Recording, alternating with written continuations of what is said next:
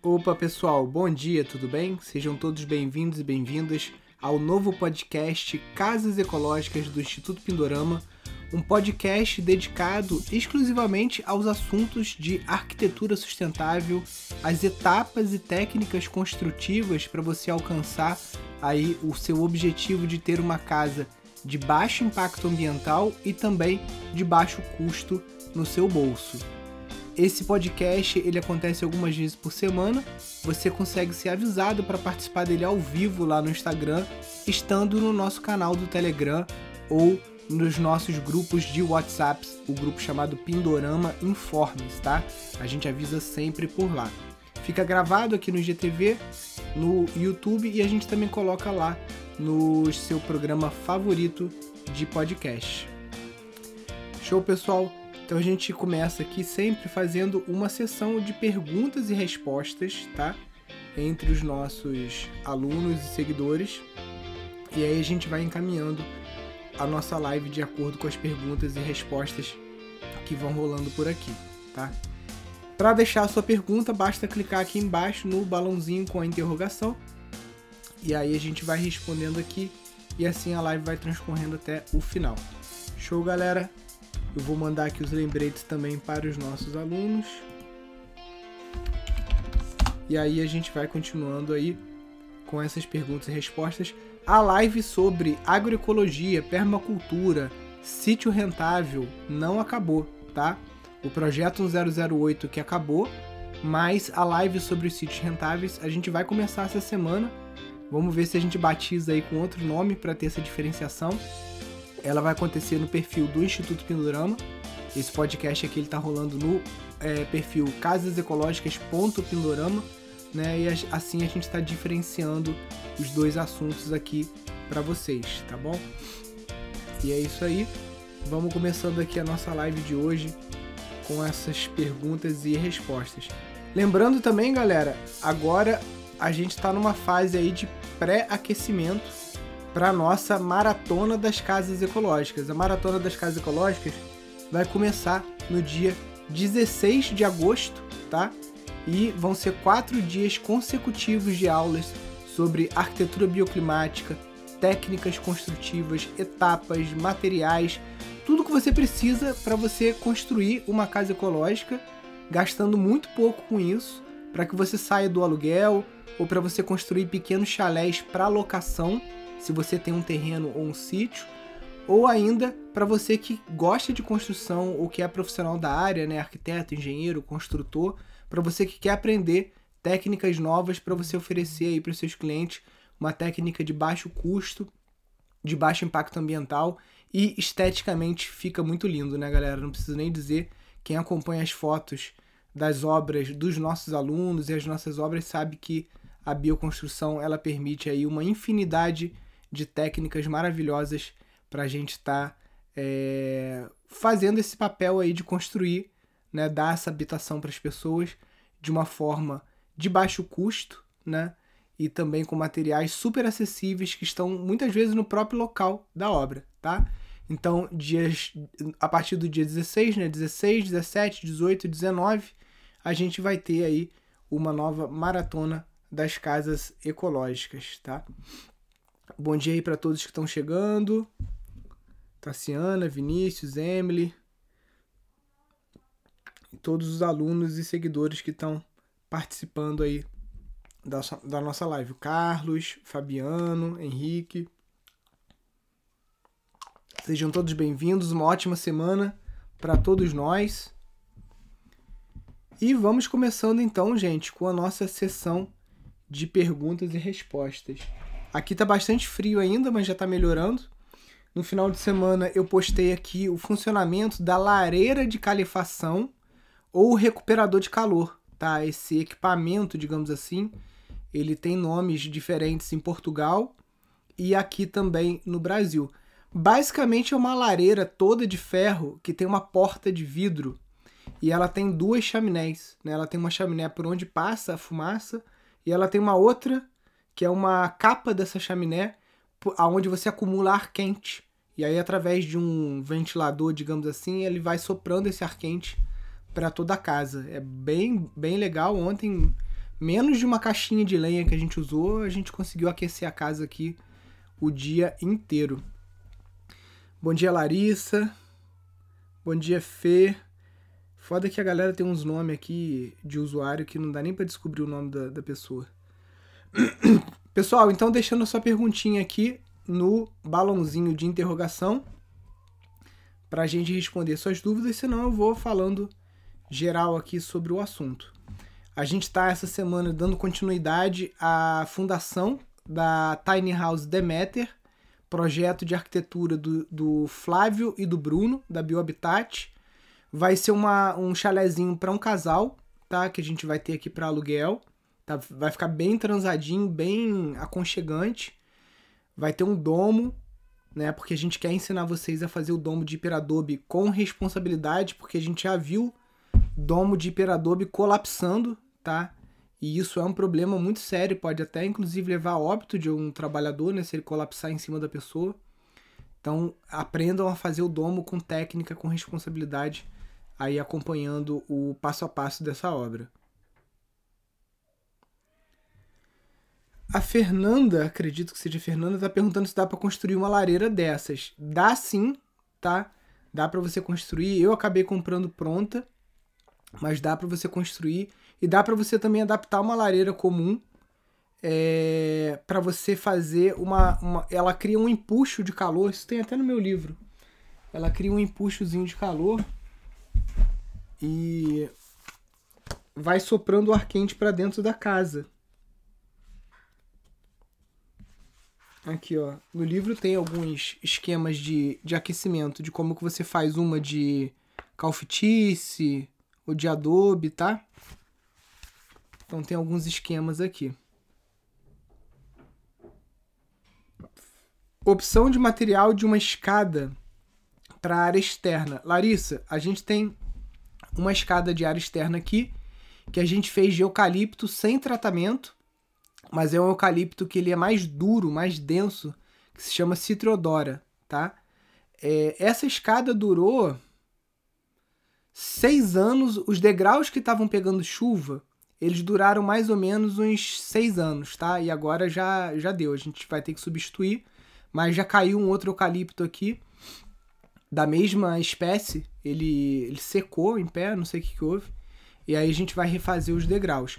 Fora isso, um material que o Tomás Lotufo usa muito é o tijolinho de demolição, né? Porque o tijolo de demolição, o pai dele, o Vitor Lotufo, puta arquiteto também, ele consegue fazer umas amarrações com os tijolinhos de demolição, faz coisa do arco da véia, literalmente, né? Porque eles usam muitos arcos de tijolos para substituir as vergas e os vergalhões, né?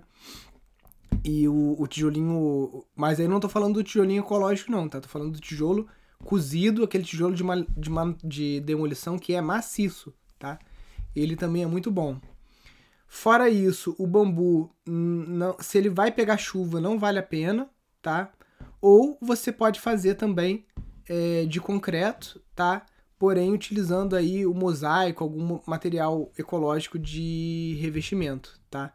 Aqui a escada aqui de casa a gente fez com bloco a, da área externa, a gente fez com bloco de concreto e fizemos o cimento queimado. Ela ficou bem bonita. Será que a internet vai chegar lá? Que eu mostro pra vocês, peraí.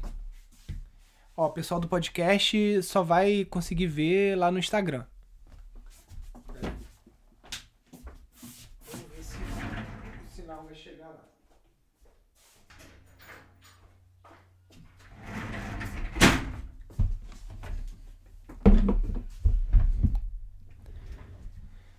Show de bola, galera. Vamos ver.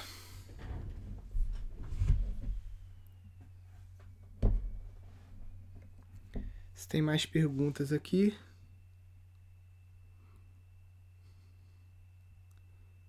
Bom dia para todos que acabaram de chegar na live. Se você tem alguma dúvida, pode postar aqui na interrogaçãozinha. E aí, pessoal, essa semana, como eu estava dizendo, a gente está continuando com a fundação da Demeter e a gente está fazendo lá o concreto ciclópico, que é 80% de pedra, de pedra, 20% de massa de concreto Diferente da fundação da Cronos, não pode ter espaço entre as pedras, aquela junta seca. Tem que ser totalmente preenchido com concreto. A gente está fazendo até uma massa mais mole. Por quê? Porque vai sofrer ali o impacto do, da compactação do hiperadobe, né? E em volumetria, esse essa essa kitnet, digamos assim, essa tiny house de 18 metros quadrados, ela vai usar com o domo aproximadamente 19 metros cúbicos de terra, tá? Então, praticamente um metro cúbico para cada metro quadrado nesse desenho que a gente fez aqui. Então, vão ser aí mais ou menos uns três caminhões de 6 metros cúbicos, ou aí quatro caminhões de 5 metros cúbicos, que é o que a gente consegue aqui na região mais ou menos. Geralmente esse material eles cobram muito barato, tipo 300 reais. Então a gente vai gastar aí, se forem quatro caminhões, né? Vamos gastar 1.200 reais com a terra. E a sacaria de hiperadobe a gente comprou dois rolos, se não me engano foi uns dois mil e pouco, eu tenho que olhar a planilha lá. E vai ficar top. O Emílio está perguntando se precisa impermeabilizar. Sim, tá? É... Não, peraí, opa. Vamos lá, que não é o hiperadobe que ele está falando. Vamos lá. Taipa de pilão para muro externo. Qual a melhor maneira de fazer? Emílio, taipa de pilão para muro externo, só recomendo fazer. Eu vou abrir uma foto aqui para você.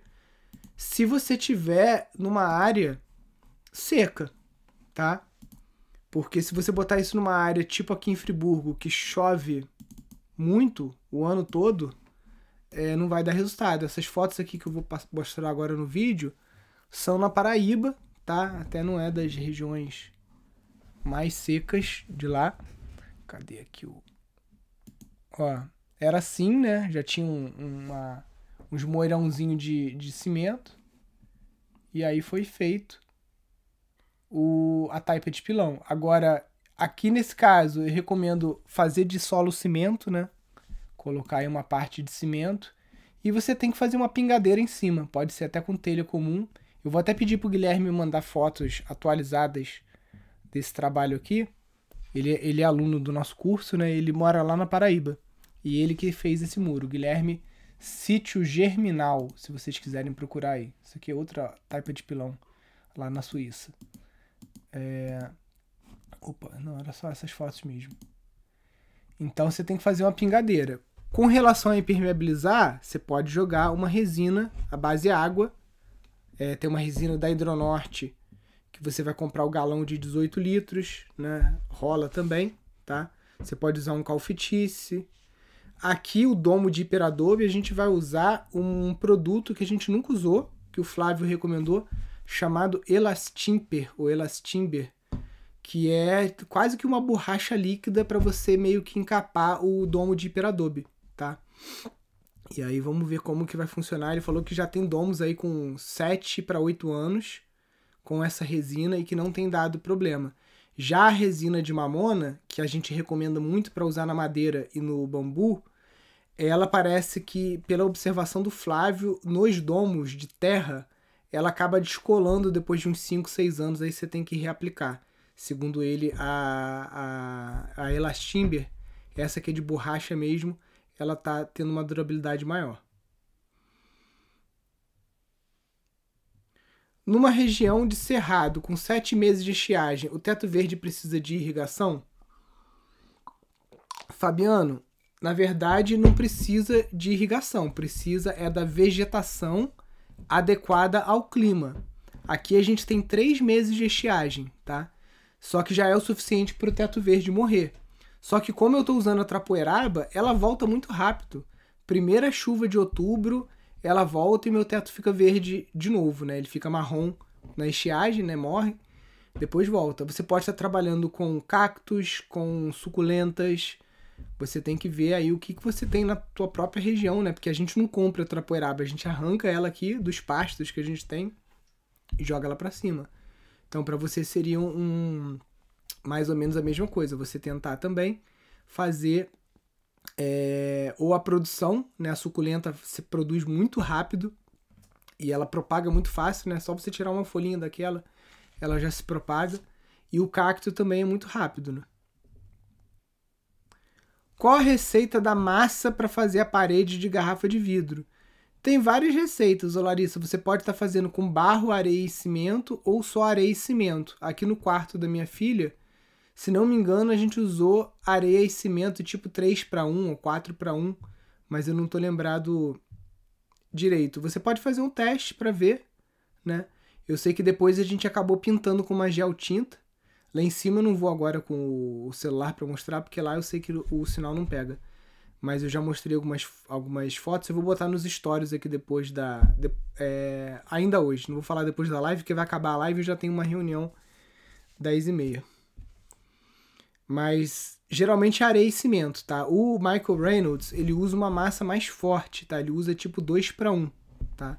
Mas até 3 para 1 você consegue. Não pode botar muita água para ela não ficar escorrendo, entendeu? Se ela ficar numa, numa consistência muito líquida, você não consegue ter é, tra trabalhabilidade com ela, né? Você precisa que ela, fique, que ela fique um pouco mais rígida. Precisa de engenheiro da área para aprovar? Fernanda, qualquer obra que. O, o, o que a gente está falando aqui, o que a gente fala nesse podcast live, curso também, são técnicas construtivas, tá? A maior parte dessas técnicas construtivas, praticamente todas elas, foram testadas em laboratório, então elas contêm todos os ensaios. Algumas delas têm normativa no Brasil, tem normatização, outras não, tá? Agora, se você vai fazer uma construção rural, você não precisa aprovar essa obra em prefeitura, embora você precise sim da ART do profissional que está tocando aquela obra, tá? Você precisa registrar a ART, mas não precisa aprovar na prefeitura se é numa área rural. Se é um terreno que você paga IPTU, você precisa. Mas na maior parte dos municípios, o Código de Obras ele está mais preocupado com a altura do prédio, com o recuo lateral e frontal para ver se você não está encostando no vizinho ou encostando na rua. Não está muito preocupado. Janela, se pode ter janela para um lado ou para o outro. Então tem certas restrições que estão lá no Código de Obras do município que o engenheiro que trabalha na sua cidade conhece de cabo a rabo, né? Mas geralmente a técnica eles não esquentam muita cabeça, não. Ninguém vai deixar de aprovar uma obra na prefeitura porque é feita com uma técnica de bioconstrução. Você só não consegue aprovação de financiamento bancário, tá? Isso você não consegue. Mas a gente é contra isso, né? Eu, eu brinco lá com Minha Casa Minha Dívida. A gente traz justamente técnicas aí que você economiza mais de mil reais o metro quadrado para você não precisar se endividar e pegar dinheiro em banco. É para você fazer devagar, fazer com o que você tem. Tem uma parede ecológica na minha casa cheia de buracos. Como eu faço para arrumar os buracos? Geralmente você vai usar a mesma massa que foi construída para você calafetar esses buracos. Eu não sei se é uma parede de pau a pique, por exemplo, massa de areia e barro, você vai usar a mesma massa para você tapar. Como fazer o reboco de uma parede em adobe com sacos de ráfia? Então, essa técnica se chama calfitice, ou calfibra, cimento e terra. E o próprio nome já está entregando aí quais são os materiais. Você vai usar terra, vai usar cimento em menor proporção, cal em menor proporção, fibra de sisal ou a ráfia, mas eu prefiro o sisal, tá? Dá, é, é mais fino e mais duradouro do que a ráfia. E aí você faz. A gente vai fazer o calfitice em todo o domo de hiperadobe nas paredes, tá? Como essa obra de hiperadobe que a gente está fazendo aqui, ela é para um clima até que chove menos, então a gente vai fazer calfitice nela todo. Ela não vai ter beiral, vai ter só 10 centímetros de beiral, porque a gente vai usar a forma da cascagem que a gente já tem, com 3,90 metros. Então a gente diminuiu um pouquinho o espaço interno, vai colocar a cascagem na parte que não é domo, vai ficar uma pingadeira de 10 centímetros para cada lado, o que não vai impedir chuva, né? Então a gente vai envelopar toda a obra de hiperadobe, ela vai ficar 60, 40 centímetros acima do solo de pedra. Dali para cima, tudo vai ser envelopado com calfitice e depois passado o elastimber, tá? É, segundo o Flávio, pelo menos 8 a 9 anos aí sem nenhum tipo de preocupação. Aí depois teria que refazer uma demão do, do elastimber. Estou com dúvidas sobre a taipa de pilão. Existe uma crença que casas feitas de taipa de pilão ou pau pique são perigosos por conta do barbeiro. Não aguento mais responder essa pergunta. Ó, é, Yara, né? Você não tem nada a ver com isso, Yara. com a minha insatisfação de responder, porque isso é puta mito, tá?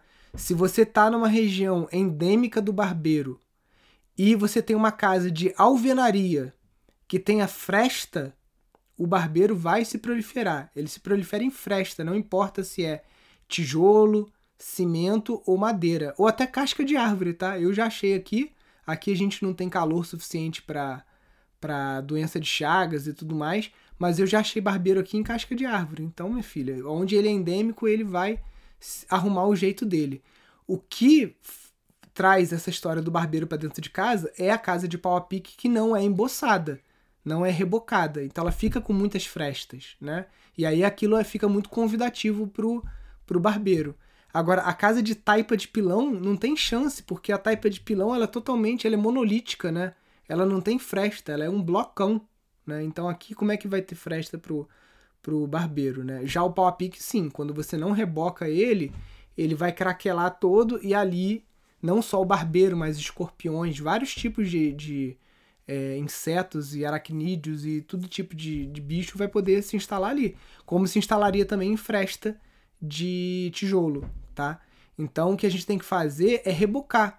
Por que, que a galera não reboca lá no Agreste? Né? Porque eles têm aquela terra do chão e não tem areia. Areia é caro. Areia tem que vir de longe, tem que vir de uma beira do rio. E é a areia que é o material que falta no reboco para que ele não trinque. Né? Então, como a galera não tem areia nessas regiões de agreste, de sertão, eles fazem com a terra do chão mesmo, né? que é um solo mais argiloso. A argila molhada fica super plástica, você fecha ali a casa, parece que vai ficar assim.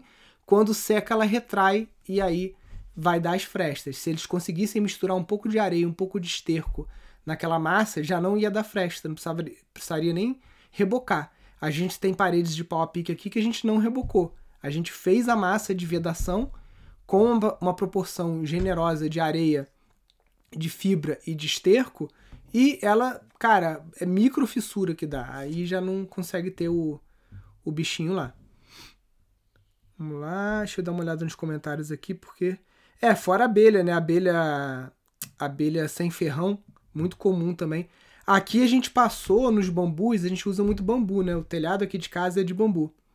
A gente passou a usar a resina de mamona expansiva. Ela é um poliuretano expansivo, parece aquele spray, né? Só que ela é componente A e B para fechar a, a boca do bambu, porque ficava marimbondo, abelha, é, abelha cachorra, todos os tipos de abelha queriam fazer casa no, no meu, meus caibros aqui de casa, né? Então, com isso, eu decidi começar a embuchar os bambus. Você pode embuchar com madeira ou com essa essa expansiva, né? Espuma expansiva.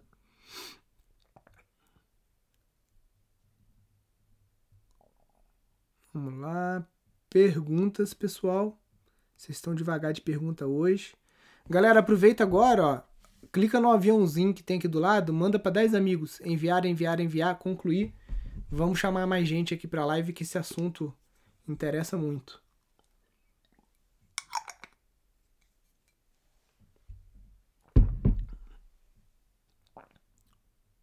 Vamos lá. Ó, mais uma pergunta. Qual telhado tem maior custo-benefício? Quais materiais utilizar no caso de um segundo andar? Então, a gente tá fazendo aqui no curso de casas ecológicas, é, acho que uns seis tipos de telhado diferentes, tá? E cada um tem as suas características. Por exemplo, lá na Cronos, a gente está fazendo. Deixa eu ver se eu tenho foto aqui.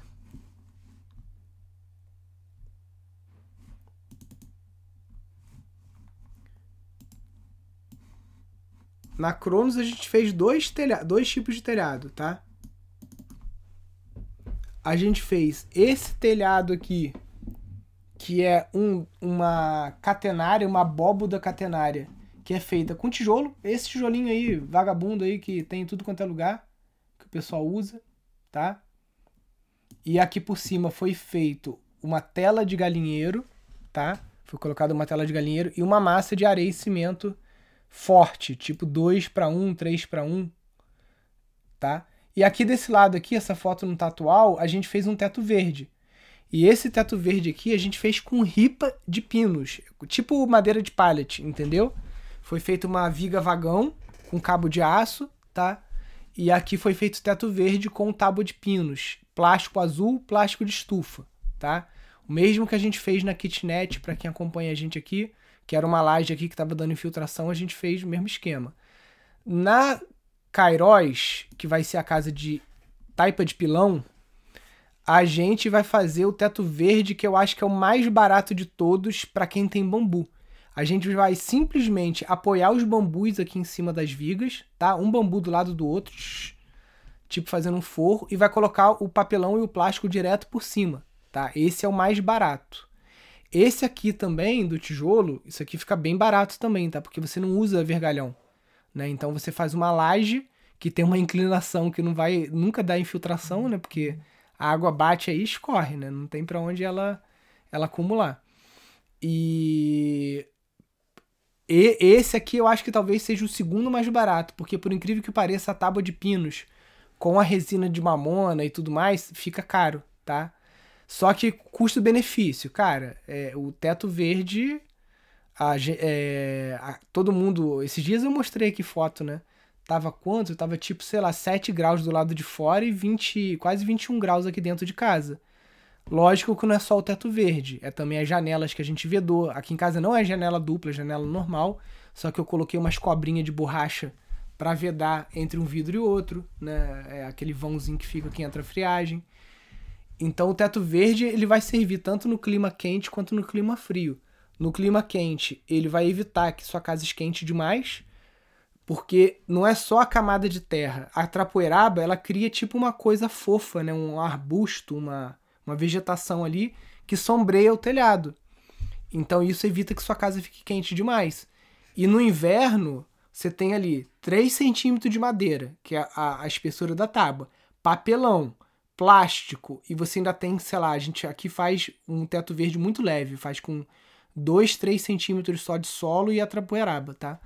É, isso tudo fica uma camada de 10, 15 centímetros, tá?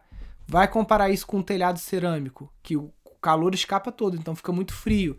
Mesmo numa casa que tenha forro de madeira, se o forro não tem ali um isolante térmico, né, uma lã de vidro, uma lã de rocha, uma lã de PET, esse calor também vai escapar e a casa fica quente demais no verão, fica fria demais. Então o melhor custo-benefício é o teto verde e em algumas opções isso aqui também fica interessante. Isso aqui a gente fez uma forma. Eu tô pensando, agora nesse mundo pós-pandemia, que as pessoas não vão querer dormir tanto em dormitório, né, compartilhado. E aqui no Pindorama é tudo dormitório, né? Então eu tô pensando em pegar essa forma aqui e fazer, eu tenho um platô aqui que tem 25 metros por 5.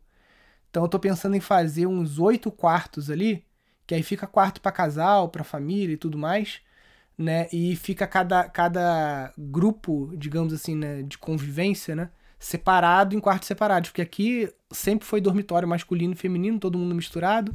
Quartos com quatro camas, né? Não sei se isso vai rolar aí no, no ano que vem, né? Se as pessoas vão estar seguras ou não. Então, cara, isso aqui você faz muito rápido. E a forma você faz uma só, né? Para quem vai fazer uma casa grande. Tem até, deixa eu mostrar para vocês aqui uma casa do Fernando Minto que ele fez com essas abóbodas, matéria, o site dele é materiabase.com.br, tá? Eu vou jogar a tela aí para vocês. Aí, trabalhos com terra, cadê portfólio? Cadê, filho? Por que, que não tem link aqui? Trabalhos, aqui.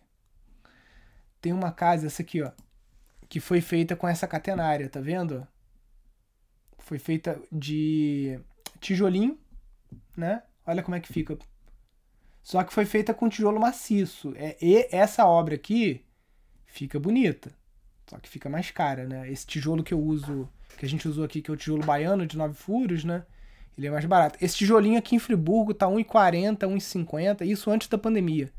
Agora, como o material quase que dobrou de preço, eu não sei, né? Aqui a, a, a corrente, ó, para você calcular a catenária, né? Quem é aluno do curso sabe que eu tô falando. E aqui o tijolinho maciço, né? Ele é mais caro, mas às vezes você consegue, às vezes tem, tá rolando uma demolição perto aí da tua casa. Cara, isso aqui também é fantástico, né? Primeiro que a estética interna fica bonita, você consegue fazer um bom vidraceiro consegue, né, cortar o vidro e fazer direitinho, que é o que a gente vai fazer lá também, colocando vidro assim, né? Você pode jogar umas luzes no teto, tá vendo? Fica fica maravilhoso, né? E por incrível que pareça, fica barato. As planilhas com esses centros de custo todas estão sendo colocadas lá no curso pela Sabrina. Existe algum método construtivo que você indique onde não utilize ferro, mas fique forte o suficiente para um andar e com um bom custo? Olha, todos os métodos que a gente ensina aqui, Silva, eles conseguem fazer uma casa de um até dois andares, tá? Por exemplo, o Hyper Adobe ele não vai usar nenhum tipo de ferro, porque ele é uma técnica autoportante. Você tem paredes aí, no caso de uma obra de dois andares, você vai ter paredes com 50 centímetros, tá? De largura, 50 centímetros, meio metro.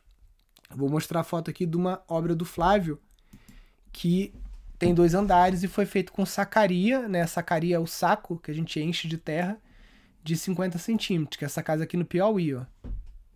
Vai entrar aqui que a internet hoje tá meio lenta. É... Essa casa foi feita com hiperadobe, tá? Que é essa técnica de terra ensacada. Você pode tá fazendo também o tijolo de adobe com até 50 centímetros também, se você quiser deixar uma base pronta para uma casa de dois andares, tá? Mas se é um andar só, você pode fazer o hiperadobe com 30 centímetros, que não vai ter nenhum problema, tá? Ó fica com esse aspecto, né? Se você não quiser igualar a parede, rebocar, né? Ela vai ficar meio bolachuda assim com essas, essas ranhurazinhas.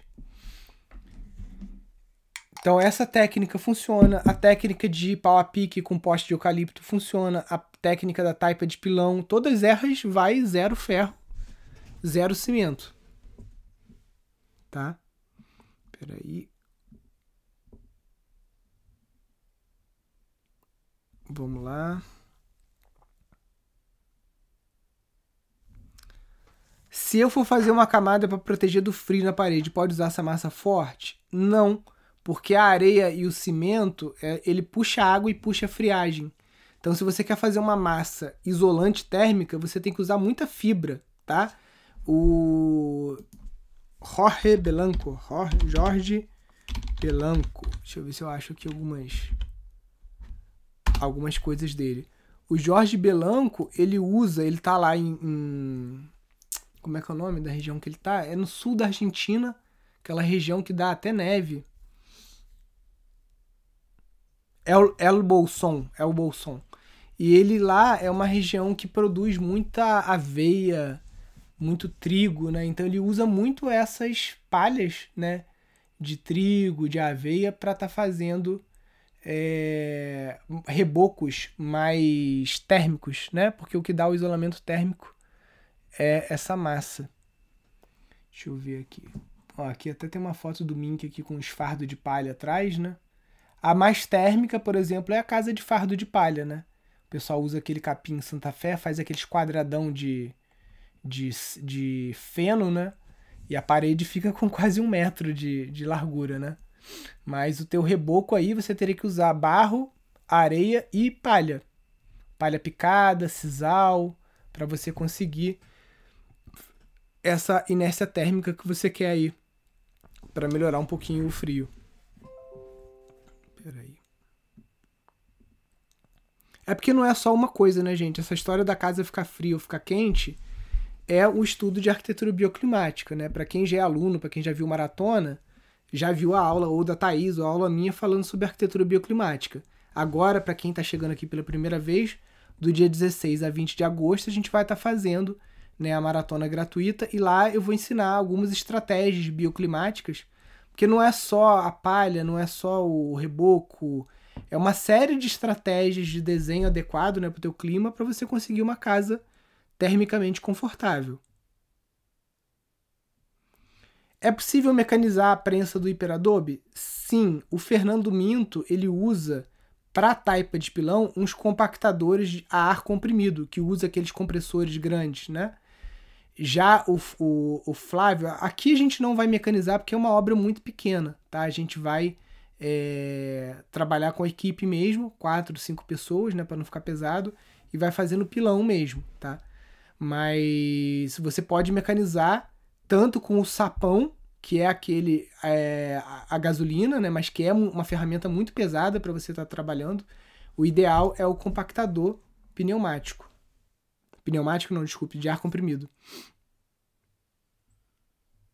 Espera aí.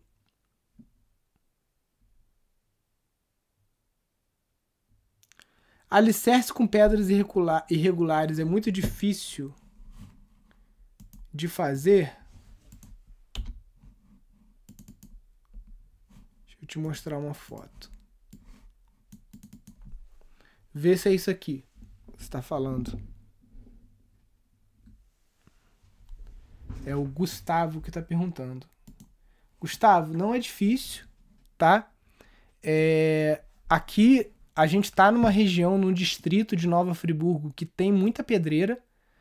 Toda 11, todo dia, 11 horas, a gente ouve o barulho da, da dinamite, né? A explosão. Então a gente tem muito, pedra aqui muito fácil, muito barata, e essa pedra mais facetada, né? Que já tem uma face meio plana, então a gente consegue fazer essas fundações aqui bem fácil e barato. Você ter ideia, essa fundação toda aqui, tá? Usando é, todo o material que a gente usou para essa fundação. Deixa eu mostrar aqui ela maior aqui. Cadê? Por que que não tá? Tô tomando costa aqui de, do Windows hoje. Tá, que tava no Zoom. Essa fundação toda aqui, que tem é, uns 18 metros quadrados, a gente gastou mil reais, tá? Foi aproximadamente mil reais. Pouquinha coisa aí abaixo, foi 900 e pouco, tá? Ó, só aqui, abrindo parênteses pra Shirley, tá perguntando de container na live errada, tá? Eu sou o cara que sou 100% anti-casa container. Posso te explicar depois por que, que a gente não usa container, tá? Mas quero nem saber de container. Então, Gustavo, essa fundação toda aqui a gente gastou menos de mil reais. É muito barato aqui na, na, na região. E é fácil de trabalhar. O nosso pulo do gato aqui é que a gente monta uma forma de madeira para ela. Então, por isso que ela fica toda bonita, assim, facetada. Porque a gente, a gente monta uma forma. Acho que tem foto aqui, ó. Não, aqui é só da parte de baixo. Mas depois a gente coloca uma tábua aqui para dar. É, dar tipo prumo para ela, né? Vocês usam Tadelact? Recomendo? Recomendo. Usamos? Não. Por que, que a gente não usa? Porque não tem mão de obra qualificada, não tem o um material. É muito difícil. Aqui no Brasil conheço uma, duas pessoas que fazem, né? Então é, é praticamente impossível assim você conseguir mão de obra de Tadelact. Ó, bom dia aí para Marli. Agora deixa eu dar uma olhada aqui nos comentários, porque ficou alguma coisa para cima aí. Posso colocar tronco roliço na parede de taipa para deixar ainda melhor a estética? Emílio, o nome disso é cordwood, tá? Isso que você quer fazer. E geralmente a gente não trabalha com cordwood em parede compactada. A gente trabalha com cordwood com massa de assentamento, igual você assenta tijolo. Não é compactando. Eu nunca experimentei, mas eu acho que não, não vai dar certo tá? Geralmente é com massa mesmo, massa de barro, areia e palha que se faz.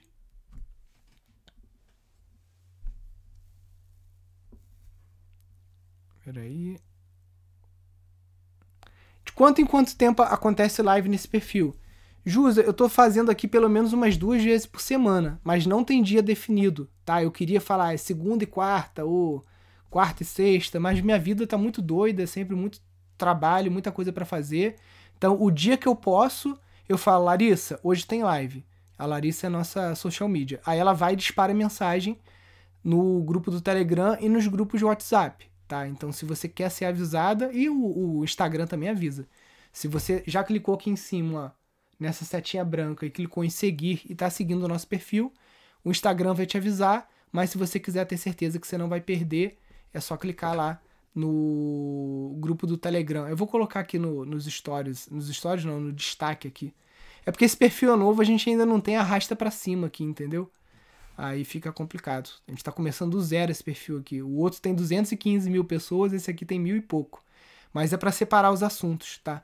E o assunto de sítio também eu quero fazer uma, duas vezes por semana, mesma coisa. Eu vou avisar lá no Telegram qual é o assunto. Eu mandei fazer uma camiseta para mim, duas. Uma escrito hashtag Casas Ecológicas e a outra do Pindorama. Então vocês vão saber quando eu tô com a camiseta escrito Casas Ecológicas. Mandei fazer ela até espelhada, né? Porque aqui fica tudo ao contrário. É, para vocês saberem quando é a live de Casa Ecológica, que óbvio tá aqui em cima também, né? Casa Ecológica. E quando é sobre sítios também, que é um assunto que a gente gosta muito. Vamos lá. O que você sabe sobre a reciclagem de entulho? Então, o, a reciclagem de entulho, ela funciona. Esse tijolinho aqui, você consegue fazer ele quase que 80% com, com entulho, tá? Então tem muitas formas de você estar tá usando entulho, desde formas que você tem que processar esse entulho, como é o caso do tijolinho, que você precisa de uma máquina que tritura isso numa granulometria baixa, então não é uma coisa barata, é uma máquina que custa aí uma graninha, tá? Mas para quem vai fazer uma fábrica, por exemplo, de tijolo e quer recolher entulho, você consegue fazer a tua fábrica de tijolo com um custo quase que zero, né? O, a obra paga para você botar a caçamba lá e o material da caçamba, geralmente 80% dele é aproveitável, né? Você tira ferro, você tira MDF, tira essas coisas, mas a parte de entulho toda você consegue usar para cá. Michael Reynolds usa muito também o entulho simplesmente do jeito que ele é, socado dentro de pneu com terra, tá? Só para encher ali uh, as fundações. Ele soca esse é, o entulho dentro, né? Deixa eu ver se tem alguma foto aqui da fundação de pneu.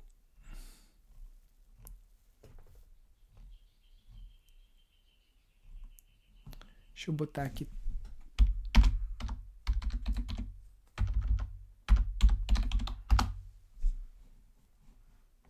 Ó, aqui ele tá fazendo uma amarração com o pneu, ele coloca o entulho aqui dentro, tá vendo? Coloca entulho e vai socando com terra, ó, aqui, ó.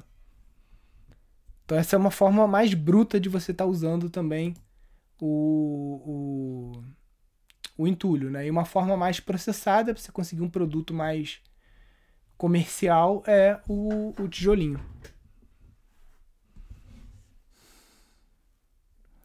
Nilson, opções de piso para casa ecológica. Vamos começar do mais caro para o mais barato? O mais caro é esse aqui, ó. Olha a coisa linda. Meu escritório é todo de é, bambu laminado, tá? Isso aqui é caríssimo, tá, gente? Nem adianta. Isso aqui só, só, só pra magnata como nós aqui, tô brincando, tá? É porque a gente tem as máquinas, né? Isso dá muito trabalho, então, tipo assim, não tem como. Ou você compra da China e é em dólar e é muito caro, tá? Você não compra um piso desse hoje no Brasil por menos de 300 reais o metro quadrado, tá? Esse de, de, de bambu. A gente consegue porque a gente trabalha com isso. A gente tem, cadê nosso jipinho aqui? A gente tem as máquinas que a gente faz esses, esses laminados, né? Isso aqui era uma bandeja do restaurante, né? Aqui, ó. Então, é, pra gente fica mais fácil. Agora, se você for no mercado comprar um piso de bambu, é 300 conto, 200 conto, tipo assim, 200 não é, é 300 reais o metro quadrado, né? É, aqui em casa, o que eu uso muito, deixa eu pegar aqui pra mostrar pra vocês. Então é, é fica bem em conta. E cimento queimado.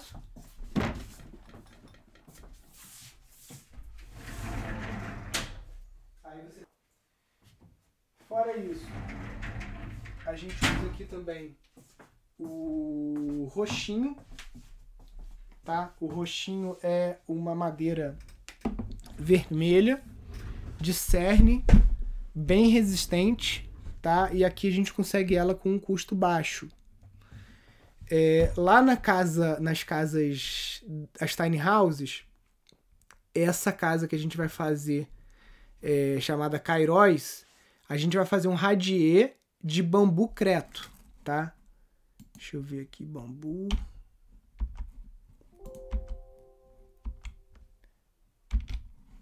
Ó,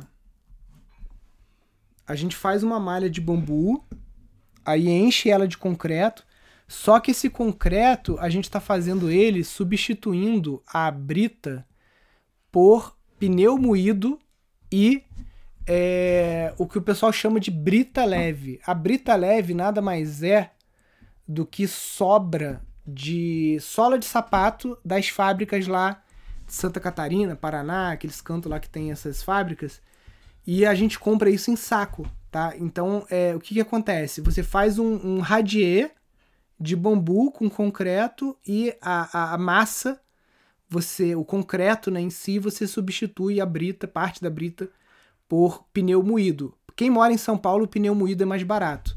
Pra gente aqui em Friburgo, a gente cotou frete, cotou várias coisas, ficou mais barato pra gente trazer do sul a brita leve, que é esses restos de sobra de, de sapato, sola de sapato, palmilha, um negócio meio. E aí fica um piso isolante térmico, porque aqui é frio para um cacete, né? Quer dizer, o sul, então, né, que fez menos 5, menos não sei o quê, aqui no sítio, pelo menos, a gente chegou a 2 graus só. 2 ou 1 um grau, não chegou a, a, negativo. Mas mesmo assim, é frio pra cacete, né?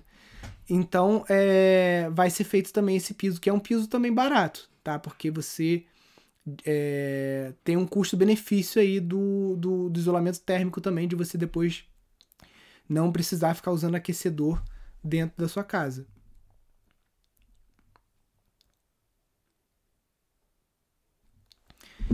É possível, viável, substituir piso de porcelanato por sistema de piso aquecido numa casa convencional? Rosana, então, e essa história da brita leve e tudo mais, quem ensinou pra gente foi o pessoal da Alamo Piso Elétrico, tá? Acho que é piso pisoelétrico.com.br. A gente comprou o sistema deles, tá? Inclusive a gente está treinando a nossa equipe para gente ser o, um dos instaladores oficiais aqui no, no, na nossa região, aqui no Rio, né? E, cara, o melhor tipo de aquecimento de casa que tem é o piso, o piso aquecido, tá? E o dele é de muito baixo consumo. São 40 watts por metro quadrado, por isso que a gente comprou. A gente está montando uma usina aqui com 25 painéis fotovoltaicos, a gente já tem 8, aí está aumentando para 25, né? E. Só que, tipo assim, teu piso vai ficar muito alto se você for botar por cima do porcelanato. Você teria que quebrar esse porcelanato, tá? E você teria que bater um contrapiso aí com essa brita leve de borracha. Por quê? Porque senão o calor que o sistema produz, ele vai para baixo. Entendeu? Então você não quer que o calor vá para baixo, você quer que o calor vá para cima.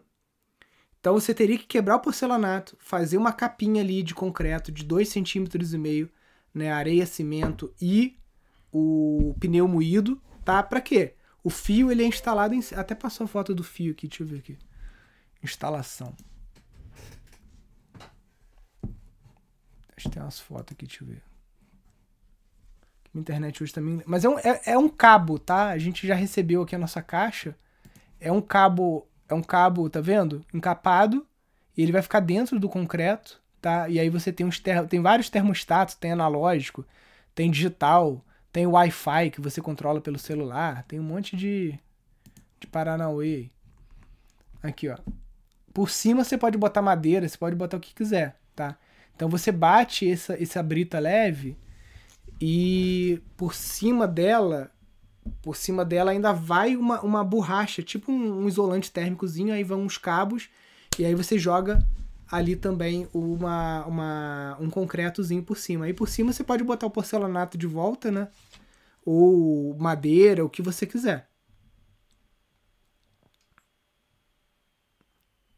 Rampa de carro, rola de fazer com bambu creto? Olha, eu tenho um bambu creto aqui que é em área externa, que é aquele mosaico. Acho que não tem nenhuma foto aqui Aquela, aquela malha que eu mostrei para vocês, aquele é um pátio, tá? Pega sol e chuva, sol e chuva o tempo todo e é de, de bambu creto. Então eu ousaria dizer que sim. E lá a gente não fez o bambu creto certo, né? Que o certo é você pegar o bambu e passar piche e areia, né? E até para ele ficar mais rugoso e poder é, ter ali coesão com o cimento, com o concreto. E a gente não fez isso. Tem lá já 10 anos já. Até hoje não deu problema. No Brasil, quais cidades têm maior incidência de casas ecológicas? Olha, difícil responder essa pergunta. Se a gente for considerar a arquitetura vernacular como ecológica, a gente pode falar de Ouro Preto, pode falar de todas as cidades históricas, né? Recife, é, enfim, né? Toda cidade histórica tem casas de taipa, de pau a pique, e provavelmente num número é, enorme, né? Por exemplo, a, eu, eu, eu estive numa que é, eu acho que a casa, a casa de pau a pique mais antiga do, do, da América Latina aqui, ou do Brasil pelo menos, que é no Jardim Botânico. O Jardim Botânico, ele era, parece que, uma fábrica de, de pólvora ou de armamentos. Tinha uma casa lá, a gente teve nessa casa, e ela é a, a mais antiga do, do, do, da cidade do Rio, pelo menos, se não me engano. Então isso depende. Agora, se você está falando de casas ecológicas modernas, eu não sei, acho que talvez o estado de São Paulo, porque é onde tem mais arquitetos trabalhando.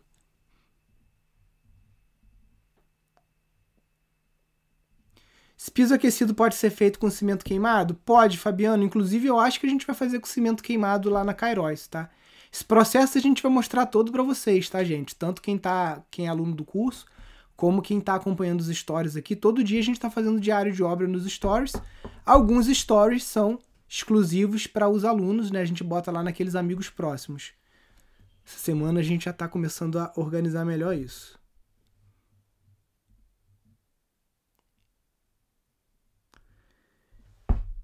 Gente, só lembrando que essa live ela fica gravada, tá? Aqui no IGTV. Eu subo ela também no YouTube, apesar de que a última eu não subi, mas geralmente eu subo lá também. E também fica no seu programa favorito de podcasts. Se você ainda não tá no nosso Telegram, deixa eu ver se tem aqui no nosso site, eu acho que tem sim, tá? Que o Telegram é o nosso canal hoje principal, tá? Que a gente sabe que o WhatsApp muita gente usa para trabalho e tal. Deixa eu ver aqui. Tem aqui Facebook, tananã. Tem a notificação do site aqui. Deixa eu ver se aqui embaixo tem um. Aqui embaixo tem um Telegram, ó. Esse botãozinho aqui do aviãozinho aqui, ó. Clica aqui, ó. Que aí você entra pro nosso canal do Telegram. Pra, pra que, que eu tô falando isso? Para você ser avisado das nossas lives, tá? Sobre casas ecológicas e tudo que rola aqui no, no, no Pindorama, tá? Então é só entrar no nosso site. Aliás, quem não conhece o nosso site, tem muitas matérias, muitas reportagens aqui que a gente escreve sobre casa ecológica. Tem vários temas aqui, ó. Casa ecológica. Você clica aqui, ele vai te listar aí uma série de artigos, ó. Tá vendo? Então depois entra lá no nosso site e acompanha. Show, galera. Então desejando aí uma ótima semana para todos vocês. Se você não teve a sua pergunta respondida aqui, mais tarde vou abrir uma caixinha de pergunta nos stories. Aí você clica aqui, seguir. Clicando na bolinha aqui, você entra nos stories, né? Tem gente que não sabe muito, usar muito bem o Instagram. Só clicar na bolinha aqui e aí você vai acompanhando com a gente aí os stories e a gente vai respondendo mais perguntas ao longo do dia. Show? Fiquem com Deus, um grande abraço, até mais, valeu, tchau!